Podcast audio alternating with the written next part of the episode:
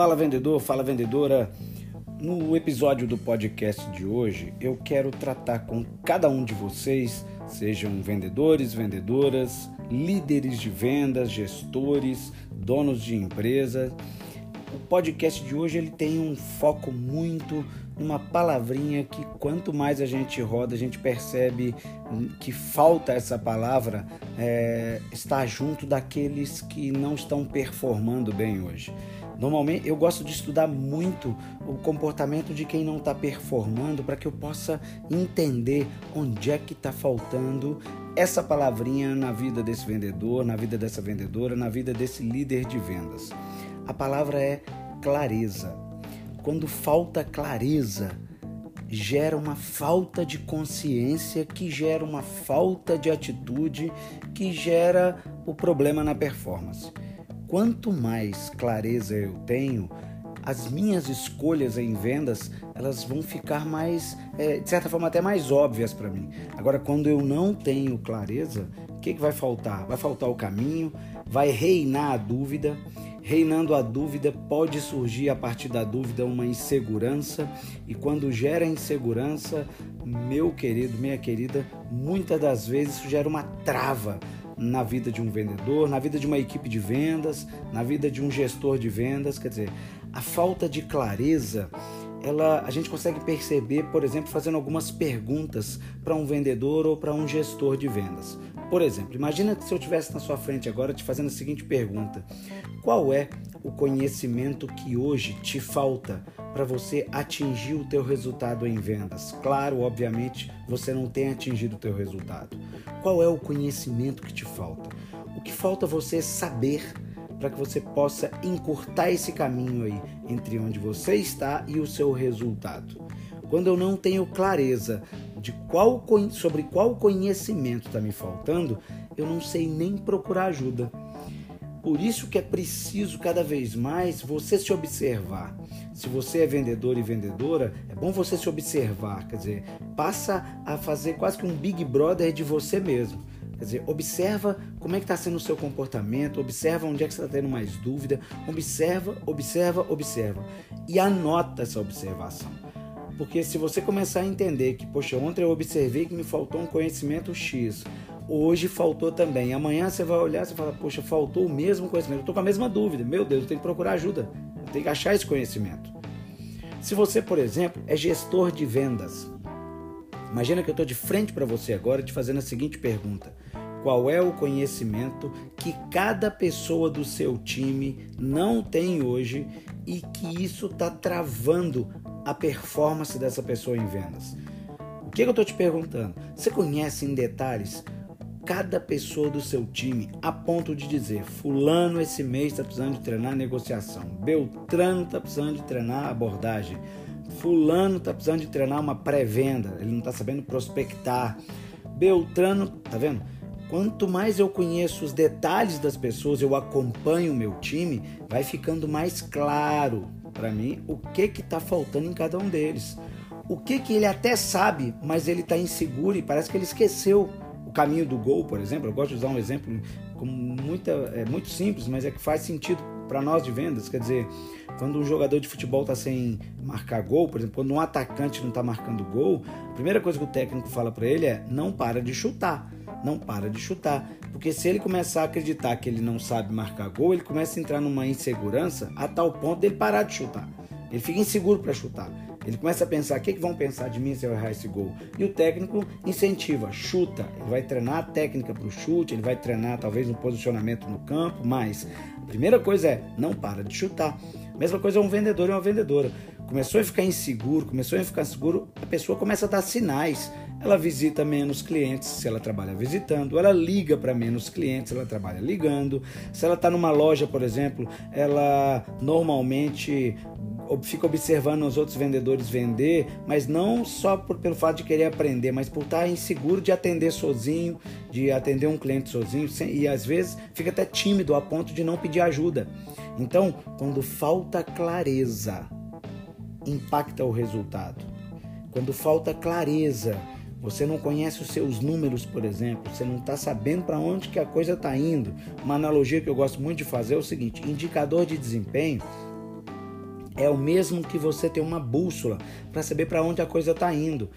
E aí, imagina que você está num avião e esse avião uh, o piloto, que é você, das suas vendas, não está observando os, os, os, indicadores, quer dizer, se o avião está tá indo para o lado certo, se ele está na velocidade certa, se ele tem alguma questão ali na frente importante, se tem algumas nuvens ali que estão mais pesadas, ele vai precisar de desviar dessas nuvens. Quer dizer, quando eu não olho meus indicadores, eu estou quase que assumindo para mim, olha, qualquer coisa que vier aí é lucro. E não pode ser assim, eu tenho que observar, tem que ter clareza dos números, clareza do seu resultado, clareza do cliente, quem é o cliente que compra o meu produto e meu serviço, estudar esse cara para entender que é, as melhores maneiras de você abordar pessoas do seu segmento são A, B e C, sei lá, é, é X, Y, Z. Quer dizer, as formas que eu tenho, as alternativas que eu tenho para argumentar é A, B, C, X, Y, Z. Quando não tem clareza, você começa a atirar para tudo enquanto é lado e aí você começa a oferecer produto que não faz sentido para o cliente, você começa a oferecer serviço que não faz sentido para o cliente, que ele, que ele fala, isso não faz sentido para mim, isso não tem essa demanda, não tem essa dor aí que esse produto cura, entende? Clareza, quando falta clareza, o teu barco fica à deriva. Então, o meu convite para você nesse, nesse mês que está acabando e no próximo que está começando a partir de amanhã é que você tenha clareza. Faz um exame de consciência aí, como é que foi teu resultado. William, eu vi de bem pra caramba, ótimo. Quanto mais clareza, mais você vai vender. Então, pensa o seguinte: você bateu a meta? Bati. 125% de meta que eu fiz, William. Eu falo, maravilha, parabéns. Vamos fazer o seguinte: nesse percurso aí durante o mês de setembro, você, é, de certa forma, pode ter perdido algumas vendas. Nessas especificamente, o que, que te faltou? Clareza, tá vendo? Naquelas, por mais que você vendeu muito, agora melhora. A gente está sempre podendo melhorar um pouco mais, melhora. Aí ninguém dá conta de você, parceiro. Quer dizer, você, você vai voar nas vendas. Você já está batendo meta, você ainda está buscando mais clareza, meu amigo, minha amiga, tu vai voar. Agora, William, poxa, não bati minha meta. Mais um motivo para você parar agora no, à noite, por exemplo, amanhã cedo, você observar e falar assim: o que que me faltou? Busca clareza. Porque aí, quando você entender o que, que faltou, busca ajuda. Se você é vendedor e vendedora, conversa com a tua liderança, conversa com o teu gestor, com a tua gestora, peça para ele é, avaliar é, é, um dia, por exemplo, trabalhando contigo, a visita que você está fazendo, a ligação telefônica que você está fazendo, tudo isso conta para que ele possa te direcionar melhor. Se você é gestor de vendas e está faltando clareza, de repente está faltando você engajar com seu time, ouça teu time. E se mesmo assim a clareza não aparecer depois que você conversar com o seu time, para você entender as dores que eles estão tendo para vender os produtos e serviços, procure ajuda na área de RH da sua empresa, com o seu diretor, se você for um gerente de vendas. William, eu sou a única pessoa que tem como gestor aqui na empresa. Procura um treinamento procura um treinamento. Você hoje tem é, múltiplas é, alternativas para você treinar, quer dizer, não falta hoje informação. Então, meus queridos, eu vou convidar vocês hoje, nesse fim, fim de mês, né, eu faço votos que você tenha arrebentado de vender esse mês, mas que você busque para o mês que vem subir teu, teu resultado cada vez mais com clareza, clareza daquilo que você se propõe para o cliente, para você, para a empresa que você trabalha ou representa, tá bom? Você acabou de ouvir o podcast A Venda Não Pode Parar. Vamos que vamos, um grande abraço.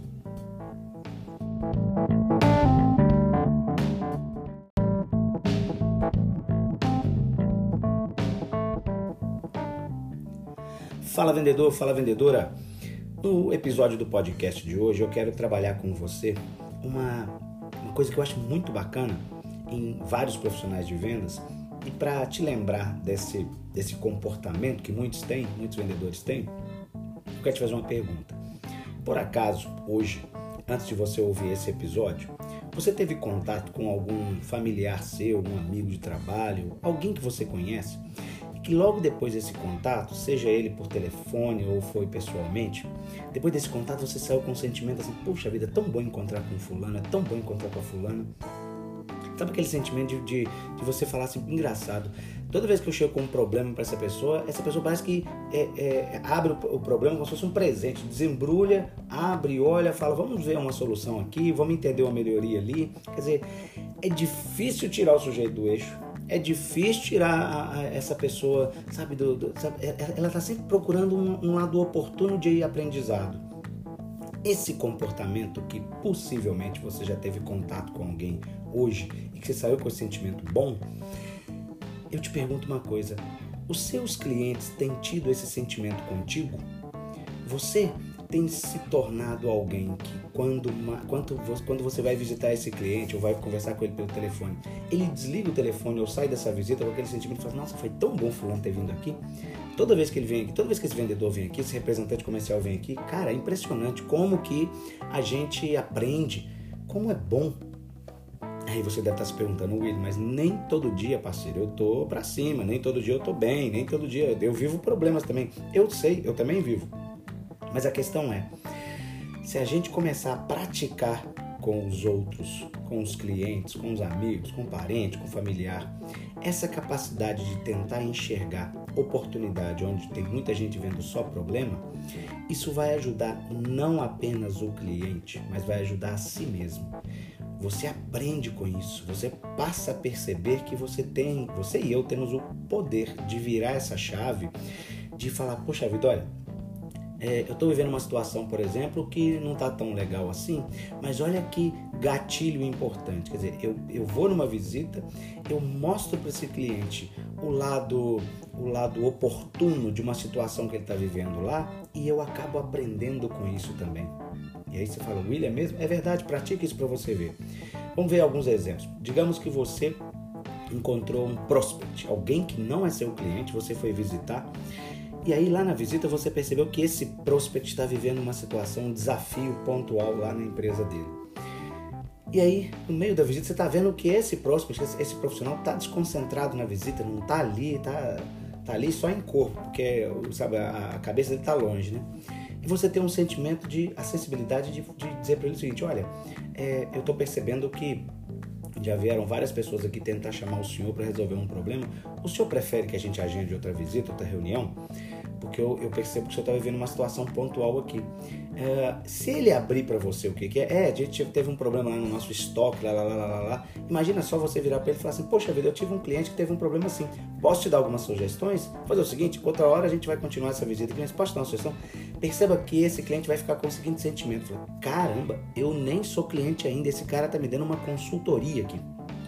Ele está percebendo que você está sendo agradável com ele Agradável no sentido de não só ser agradável por ser agradável, mas é alguém que está buscando uma solução.